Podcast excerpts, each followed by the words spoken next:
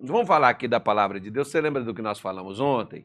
Claro que você se lembra do livro de Lucas não, foi Romanos capítulo 4, o versículo de número 17, que ontem nós falamos. Não vou falar dele novamente, porque já falei ontem. Né? Nós falamos sobre fé, né? A fé que nós precisamos para nós vencermos. A fé que você e eu nós precisamos para irmos adiante. A fé para você poder é, mudar, para você prevalecer.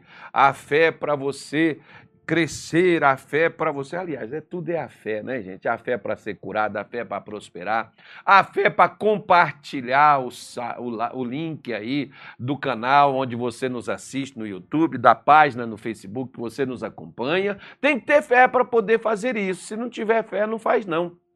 Né? Então você pode mandar isso aí para o seu grupo de WhatsApp, avisar a eles. Nós avisamos aqui aqueles que têm contato conosco.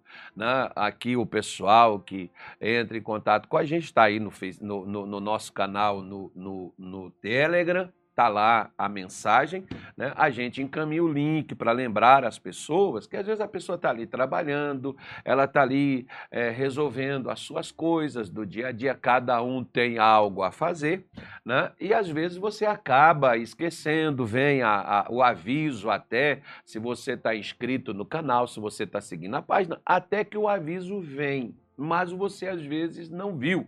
Então a gente manda o link, fica mais fácil, caso você não se lembre na hora, você depois vai é, se lembrar e assim vai é, agir e fazer. Bom, vamos lá então na palavra de Deus hoje, que nós vamos continuar falando de fé. Né? embora o programa não seja né, sobre fé exclusiva, mas vamos falar da fé, porque Romanos 4, versículo 20, diz assim a palavra de Deus. Ontem eu falei do 17, está na live lá, caso te interesse, é só você retroagir um pouquinho no dia de ontem, assistir a live que no 17 eu já falei. Versículo 20 diz assim: E não duvidou da promessa de Deus, por incredulidade, mas foi fortificado na fé dando glória a Deus. Então, vamos dar uma parada aqui neste versículo, porque quando eu falo sobre isso aqui, eu gosto sempre de fazer um paralelo com o capítulo 20 também do Evangelho de João, para mostrar a diferença quando a pessoa crê e quando a pessoa apenas ela ouve falar né? Porque quando a gente crê, a gente crê por causa não é do que aconteceu, mas por causa daquilo que nos foi falado da parte de Deus. Quando nós cremos nas Escrituras, nós cremos por causa do que Deus falou. Não é por causa do que estamos sentindo, por causa do que estamos contemplando, por causa do que estamos vivendo, ainda não. Muitas vezes, como foi o caso aqui de Abraão, Abraão creu sem ver. Se eu já estou vendo, eu não preciso mais crer. Né? Eu não preciso mais crer no que eu já estou vendo, eu não preciso mais crer no que eu já tenho. Eu preciso crer naquilo que os meus olhos não viram, que minhas mãos não tocaram. Eu preciso crer naquilo que foi prometido por Deus. Ao longo das Escrituras, você pode até ver, por exemplo, para quem faz a grade, para quem faz teologia, uma escola bíblica, alguma coisa, a primeira profecia da Bíblia é uma promessa que Deus fez né? Gênesis 3,15. Deus, na queda do homem, né? na condenação do homem, no, no afastamento do homem de Deus, o que Deus faz ali é dar justamente ao homem, à humanidade, ao ser humano, uma promessa de que nasceria alguém vindo da mulher e essa pessoa que nasceria, que é o Cristo, que é o Filho do Deus vivo, essa pessoa esmagaria a cabeça da serpente. essa pessoa destruiria o domínio, o poder, o controle da serpente. Né? Então, é, é a primeira profecia nas Escrituras Sagradas. E quem acreditou nisso, viu isso acontecer diante de seus olhos.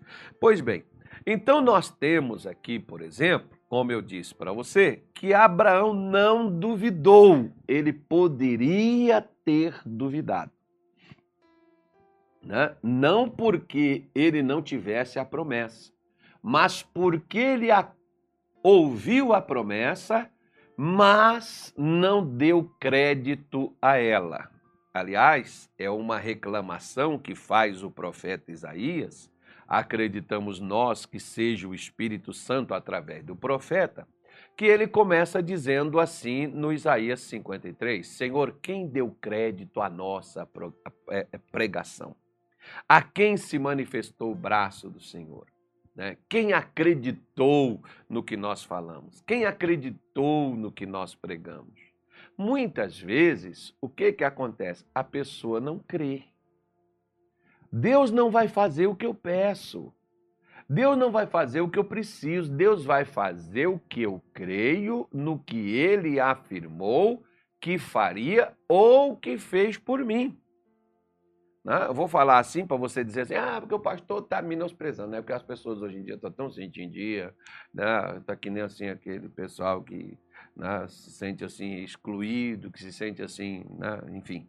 Mas deixa para lá mas para dar o exemplo acerca da minha própria pessoa, né? Então nós vemos aqui no capítulo de número 20 do Evangelho de João, nós vemos uma passagem bastante interessante quando Jesus ele é, aparece né, aos seus discípulos. Tomé não estava com eles. E aí, quando Tomé, chegaram aqui, é, é, é, João 20, versículo 25, disseram-lhe, pois, os outros discípulos: Vimos o Senhor. Então, olha, olha, os discípulos, os discípulos não era né, gente perturbada, incrédulo, né? os discípulos chegaram ali e disseram para Tomé, Tomé não estava quando Jesus veio e eles viram.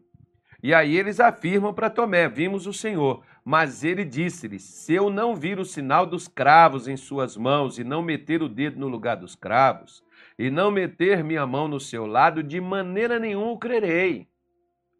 Então, Tomé estava baseando para crer não numa afirmação, e não era uma brincadeira, não era um engodo, não era um engano que os discípulos estavam dizendo. Os discípulos fizeram para ele uma afirmação, e não foi um, foram todos, né, os dez, porque eram doze, Judas já tinha se enforcado, Tomé não estava, os dez estavam ali, e afirmaram o testemunho de dez pessoas, falando a mesma coisa, e o Tomé não acreditou. É engraçado que um tempo atrás tinha uma obreira, uma obreira nossa aqui do, do de VG, né, uma das nossas igrejas lá de VG. Ela vinha aqui nos cultos aqui de obreiros, né, que participava aqui, e ela foi e ouvia e ela né, achava assim que é, alguém estava contando a vida dela para mim. Eu estava falando porque alguém tinha me contado. Aliás, tem muita gente que pensa muito. E aí ela foi e falou assim: Olha, pastor, eu vim aqui, escutava o senhor pregar. Mas eu dizia, ah, ele está falando isso porque alguém veio aqui e contou para ele a minha situação. E coisa que eu dizia. Ela falou assim, ah, então o que o pastor falava era certo, né? Mas ela não acreditou. Deus já estava falando com ela, dando a ela respostas, mas ela estava crendo? Não. Ela estava duvidando, primeiro, que era Deus, segundo, ela estava duvidando do que Deus estava falando para a vida dela. De onde ele foi, né, a, a, a lança do soldado para testar se Jesus estava morto. Vamos colocar para ver se tem um buraquinho lá. E Jesus chegou lá e disse assim: Tomé, põe a mão do teu lado aqui, põe a mão aqui. Né? Porque o versículo seguinte diz aqui, ó, o versículo 27 diz aqui, ó. E depois disse a Tomé: Põe aqui o teu dedo e vê as minhas mãos. Chega a tua mão e mete-a no lado, e não sejas incrédulo, mas crente. Uau! Como diz os americanos, né? Uau! Né? Jesus está dando nele uma bronca, o Tomé. Seja crente, não seja incrédulo, rapaz. Para com essa coisa, meu amigo. Não era para você duvidar, não era para você é, é, colocar limitações à palavra de Deus. Eu, quando toco nesse assunto, eu digo assim: você tem direito de duvidar da minha pessoa, você tem direito de duvidar de qualquer pastor, você tem direito de duvidar do padre, do papa, sei lá quem, qualquer quem você quiser duvidar, mas não duvide das escrituras. A palavra de Deus está nela. Ela é o próprio Deus. Quando nós duvidamos do que Deus falou, nós não duvidamos do que disse Pedro, do que disse João, do que disse Jeremias, do que diz Isaías, do que disse Moisés. Nós estamos duvidando de Deus, porque homens falando inspirados por Deus foi quem trouxe a nós essas escrituras. Então, eles são apenas um instrumento de Deus e nós não estamos duvidando deles nós estamos duvidando do próprio Deus, o que ele nos afirmou. Agora, você imagina bem, né? Você pega uma pessoa que está por baixo, uma pessoa doente, uma pessoa com a vida dela arrasada, com a vida dela destruída, como muitos de nós chegamos a Deus no Evangelho, conhecemos a, a Cristo desta, desta forma, desta maneira, a família destruída, a vida destruída, a situação, nem todos têm esse privilégio de já conhecer, já está ali, alguém já pagou um preço, alguma coisa. Não, muitas vezes você está por baixo né? Muitas vezes você está com essas dificuldades na sua vida. Aí você ouve umas promessas de mudança, de restauração, de vitória, de cura, de milagre, de bênção. Você olha isso assim: tomare que este dia chegue, tomare que Deus não demore, tomare que isso aconteça logo, pastor. Vou esperar. Eu creio que Deus vai fazer isso. E aí eu te faço uma pergunta. Você está esperando tem quanto tempo? Porque Abraão esperou 25 anos, você lembra? Você lembra? Você lembra que Deus deu a ele uma promessa e ele esperou 25 anos? Mas por quê? Vamos dar uma olhada na vida de nosso pai Abraão. O, senhor vai falar mal de Abraão? Não, gente, eu não vou falar mal de Abraão. Eu só vou falar o que aconteceu, que está registrado nas Escrituras, e que não é falar mal, mas é mostrar que, apesar dele ter se tornado o pai da fé, ele não era o pai da fé. Ele era o pai também de dúvidas, de medo, de sentimentos. Ele era o pai de, de como todos nós, ele era gente, ele era humano mas ele aprendeu a não duvidar de Deus, coisas que eu e você precisamos aprender a não duvidar de Deus, só que nós duvidamos do que Deus nos fala. Eu estou falando aqui não é de sonho, não é de visão, eu estou falando aqui de promessas de Deus, de declarações de Deus nas suas palavras. Porque Jesus, por exemplo, ele dá um bravo naqueles dois discípulos no caminho de Emaús, né? aquele que estavam voltando triste, conversando, falando, que esperava que ele fosse aquele que fosse redimir Israel, mas agora já era o terceiro dia e nada. Se bem que algumas mulheres falaram que viram, mas eles não viram. E Jesus disse assim: ó, nécios e tardios de coração para crer no que diz as Escrituras convinha que o Cristo padecesse, ou seja, Deus já tinha avisado, Deus já tinha dito como era, Deus já tinha dito que iria acontecer. Qual é o Deus que diz antes de acontecer e acontece exatamente o que ele falou? Porque se Deus falou algo, independentemente, vai acontecer. Ele prometeu, ele vai fazer. Só que deixa eu te falar uma coisa, como por exemplo, Deus prometeu, ele prometeu que viria o Messias. O Messias veio. E tem gente que ainda está esperando ele vir até hoje. Né? Só que também prometeu que o Messias voltará. Jesus prometeu que ele ia voltar. Se você crê ou se você não crê, ele vai voltar. Agora, deixa eu te falar uma coisa. Relação às bênçãos de Deus, como Abraão precisava aqui de um milagre. Tá bom? Relativo a um milagre, nós temos que crer por uma coisa simples. Quando Deus disse para Noé que o mundo iria sofrer um dilúvio e mandou Noé construir uma arca, Noé creu, não creu? Creu. Como assim? Que ele fez a arca que Deus mandou. E com essa arca salvou somente ele e sua família. Agora, as pessoas que viam Noé construir uma arca numa seca terrível, que não chovia nem para poder dar uma apaziguada no calor, né? essas pessoas debochavam de Noé. Ele pregou por 120 anos. Pedro diz que ele foi pregoeiro da justiça e pregou certinho, falou exatamente no pé da letra como a coisa iria acontecer e aconteceu como Noé falou. Mas como passou-se 120 anos, né, a galera tinha até esquecido que ele tinha falado 120 anos atrás, né? Mas aconteceu. Assim como também, quando Deus me dá uma promessa, depende mais que eu creia na promessa do que propriamente Deus trabalhar, porque a partir do momento que ele te dá a promessa, ele te deu a benção. Por que, que Abraão demorou tanto? Porque deixa eu te falar uma coisa. Bom, Deus tinha dito para Abraão que ele seria pai de muitas nações. Para ele ser pai de muitas nações, ele tinha que ter filho e ele já tinha uma mulher. Deus já conheceu ele com Sara. Ou, oh, perdão, ele já conheceu a Deus com Sara, né? Ele saiu do meio do povo, do seu pai, da sua família, da sua terra, e ele teve fé para ir para um lugar onde Deus o mostraria. Ele não sabia, ele foi. Sem saber, ele foi. Teve fé para ir. E Deus mostrou ele o lugar, a terra que até hoje pertence lá ao povo de Israel. Pois bem, então vamos lá. Vamos seguir Abraão, né? Por que que quando Sara não conseguia engravidar, Sara propôs para Abraão deitar-se com Agar e ter um filho com ela e o filho seria deles? Por que que Abraão deitou?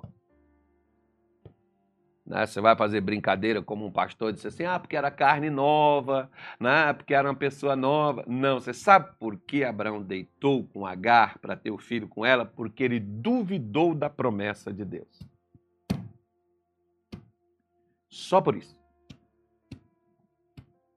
Ele duvidou que Deus, na velhice de Sara, na, na, na, como chama, na na esterilidade de Sara, Deus não iria interferir.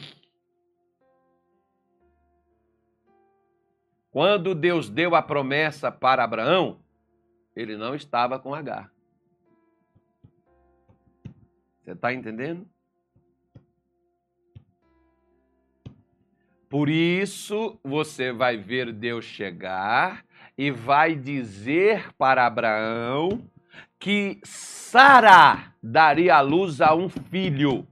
Está na sua Bíblia, é só você pegar aí, né, que você vai, você vai, você vai é, é, ver, né? Gênesis 17, deixa eu pegar aqui, senão os infernautas me pegam. Os infernautas ficam procurando, né? É Gênesis 18, perdão. 17, Deus fez a promessa, né? É, aqui ele muda a vida de Sara no, no, no, capítulo 17. E aqui, Deus chega para ele e diz assim: olha. É, e era Abraão e Sara, é 18, versículo 11, tá? Esqueci de falar. Perdão, versículo, 12, versículo 11. E eram Abraão e Sara, versículo 11, tá? E era Abraão e Sara já velhos e adiantados em idade já Sara havia cessado o costume das mulheres, ou seja, não ovulava mais. Né? Então não tinha como mais dar, engravidar, dar à luz um filho, não tinha, zerou, acabou. Assim, pois, riu Sara consigo, dizendo: Terei ainda deleites depois de haver envelhecido, sendo também o meu senhor já velho? E disse o Senhor a Abraão: por que se riu Sara dizendo, na verdade gerarei eu ainda, havendo já envelhecido? haveria coisa alguma difícil para o Senhor? Olha o que o, o, que, o, né, o, que o Senhor está dizendo para ela. Ao tempo determinado, tornarei a ti por este tempo da vida. Qual é o tempo da vida? Nove meses. Tem uns que nascem com sete e outros que nascem com menos, né? E Sara negou, dizendo, não, e, e, ao tempo da vida, né, e Sara terá um filho. E Sara negou, dizendo: Não me ri, porquanto temeu. E ele disse: Não digas isso, porque riste. Agora, né? Você vai rir continuamente, porque o nome do seu filho será Risos. que belo castigo que Deus sabe dar para quem não crê, né? É um castigo de bênção. Você vai ficar como lição para você nunca mais duvidar. Eu acredito que Sara, tanto é que lá no capítulo 11 de Hebreus, ela entra como a, na galeria dos heróis da fé, ela entra como exemplo de fé, embora ela também não era, porque quando Sara pegou H e deu para Abraão deitar para gerar o filho com ela, para ser o filho que Deus havia prometido, ela fez isso por causa da dúvida também. Mas Deus não havia dito? Eu não te disse? Eu disse e vou fazer. Só que, quando Abraão não duvidou da promessa, foi quando Deus cumpriu o que ele falou com Abraão. Né? Não se deixando levar pela incredulidade, porque quando Deus fala, como mais ou menos, por exemplo, nós temos naquela primeira multiplicação dos pães, quando Jesus mandou perguntar assim: quantos pães tendes? Aí tinha um menino lá, alguém chegou e disse assim: ó, tem um garoto aí e tem cinco pães e dois peixinhos. Aí outro virou e falou assim: foi André. A Bíblia fala quem foi. Disse assim: mas o que, que é isso para tanta gente? Ou seja, é pouco demais para muita boca. Se fosse menos pessoas, até daria. O que, que Jesus fez? Vai lá buscar. Abençoou, pegou o discípulo, mandou repartir, vai repartindo pão, repartindo pão, repartindo pão, repartindo pão, e o pão não para, e o pão não para, sobra 12 cestos cheios de pães. E Jesus manda recolher aqueles pães porque ele não gosta de desperdício. Né? Principalmente com o milagre que ele nos deu, não podemos desperdiçar. Com as bênçãos que não é porque ele nos deu, quem tem que jogar fora. Né? Ele manda recolher tudo, o que sobrou. Não pode desperdiçar o que Deus deu. Agora, interessante, né? Que os discípulos acreditou quando ele abençoou o pão e disse assim: vai entregar para as pessoas. Eles creram e foram entregar. E está só entregando e pão saindo, entregando e pão saindo, entregando e pão saindo. Se eles pegassem o cesto e falassem, caso fosse você, pegasse dois pães para entregar para 50 pessoas, você olharia assim e falaria, eu não vou lá não, que eu vou passar vergonha. Não vou não. Né? Você falaria isso? Você faria assim? Pois é. é. Por que, que as pessoas hoje não agem na fé? Porque elas têm medo de Deus falhar com elas. Minha senhora, meu senhor, se Deus te deu a palavra e você creu no que ele falou, ele vai usar as coisas do nosso jeito. Eu não sei para quem é não, mas eu tenho uma palavra que hoje Deus falou ao meu coração na nossa oração de hoje, né? Isaías 50, Isaías 51, Isaías 52, Isaías 54 foi a mensagem de hoje né, na nossa oração das quatro da madrugada no altar da casa do nosso Deus. Mas veja bem, Olha o que, que Deus disse para Israel numa época conturbada, difícil, problemática, numa época de escassez, numa época de sofrimento, numa época de dificuldade. Deus diz assim para eles, Isaías 54, verso 1 diz assim: ó, Cantai alegremente, ou cante alegremente, ó estéreo que não destes a luz Olha o que, que Deus está falando. Está falando a primeira palavra, para estéreo, para aquele, por exemplo, que está negociando, o negócio não está dando certo, tá, tem para vender, não está vendendo. Pastor, esse mês está difícil, está complicado. Nossa, nunca vi tá situação tão apertada, nunca passei um fim de ano assim. Pastor, só um milagre agora. Pô, então você está no lugar certo caçando esse milagre para receber ele hoje. Né? Porque Deus está dizendo: canta alegremente, ó estéreo que não deste a luz. Aí você vai dizer assim: mas vou cantar o quê, meu Deus do céu? Se eu tenho que lamentar, eu tenho que mostrar a minha situação, como está difícil, a minha dor, a minha luta, pastor. Eu preciso de uma conversa, de um atendimento para me falar para o senhor o que, que eu estou sofrendo. Eu posso te ouvir, mas posso te dizer você crê que Deus vai mudar? Crê. Então começa a cantar ao invés de reclamar. Acaba com as suas dúvidas cantando um cântico, né? Mais ou menos. Não, não posso colocar aqui, senão o, o pessoal aí vai derrubar a nossa live. Bota um louvor bonito aí, eu não vou me arriscar a cantar, não, né? Você pega um louvor bonito aí, por exemplo, como aquele assim, a bondade de Deus. Né? Te amo, Deus. Olha que coisa maravilhosa. Porque desde manhã até o entardecer, Ele cuida de nós, a sua bondade nos sustenta, a sua graça está conosco. Mas a estéreo, aquele que o negócio não está dando certo, ele, ele vai dizer assim: Eu não tenho motivo para cantar.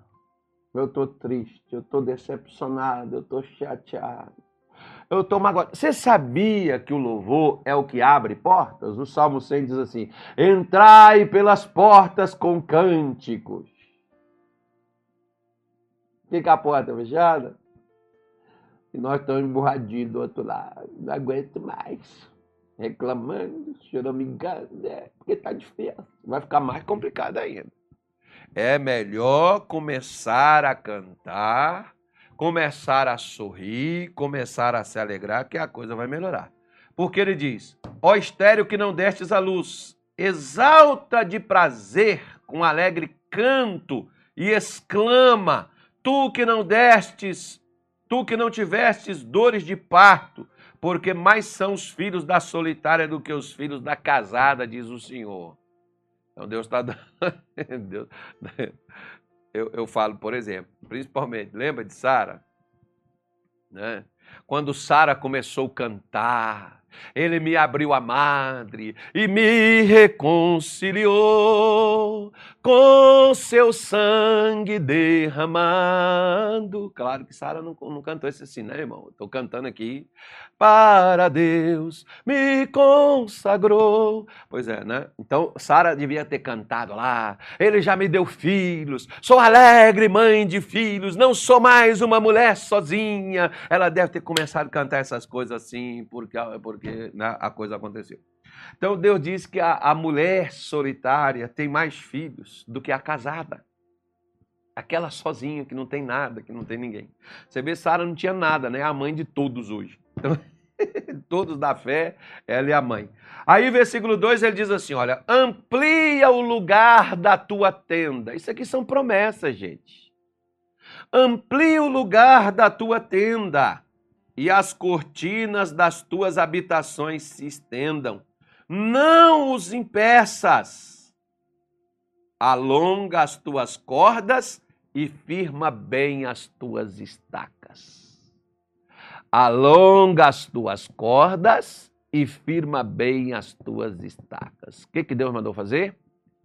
Bom, vai chegar um membro novo na sua família. Tem lugar de ficar? Não. Então, a primeira coisa que você precisa fazer é preparar o lugar para receber. Não, mas, é, pastor, quando chegar, a gente dá um jeito. Então, você não está esperando chegar.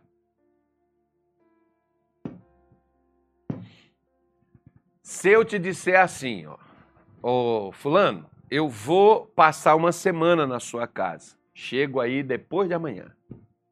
Você vai preparar um lugar para mim dormir, você vai preparar comida para mim comer, a menos que você não tenha. Se você tiver, você vai fazer isso. Porque você está contando que eu estarei na sua casa no dia combinado. Você vai preparar para me receber. Por que, que as pessoas não preparam para receber as promessas de Deus na vida delas? Porque elas não acreditam que vai cumprir. O que Deus está dizendo eles para eles fazerem, ampliar o lugar para receber o que Deus vai falar, o que Deus vai fazer. Para eles ampliarem as suas tendas para eles ampliarem. Se você tem dificuldade, por exemplo, no negócio, ah, vou preparar, vou, né, como um dia eu fui visitar uma quitanda de uma irmã lá no Rio de Janeiro, ela me pediu oração. E aí eu fui lá fazer uma visita, cheguei lá eu vi que a situação lá não era oração. Era crer. Crer é fazer algo, esperando o retorno daquilo. Isso aí é uma coisa que o descrente ele consegue fazer, porque às vezes ele acredita mais do que o crente.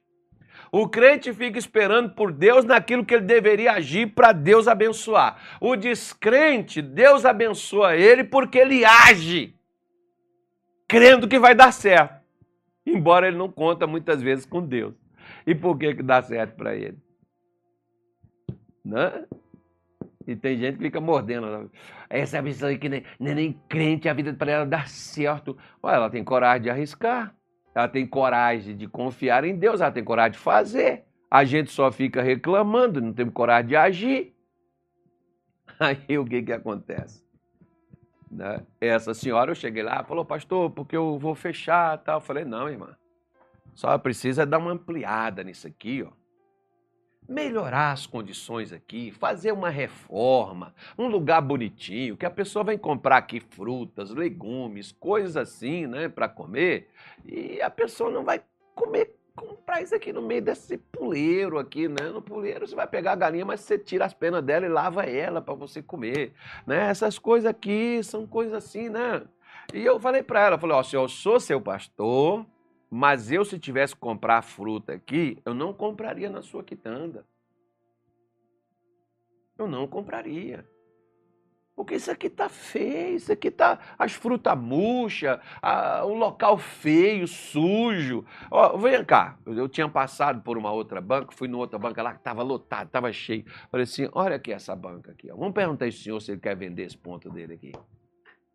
E o moço falou: Não, cara, não vendo não. Isso aqui é meu ganha-pão, isso aqui é de onde eu tiro todo o meu sustento, é daqui onde eu tô. É, meus filhos estão estudando, pagando faculdade dos meus filhos, onde eu vivo, tem meu carro, tem minha casa. O cara foi contando tudo que ele estava conquistando. Pois é, a senhora tem um negócio no mesmo lugar que ele. Por que, que ele está indo de vento em pouco e está animado com o negócio dele? Mas olha a banca dele, a qualidade.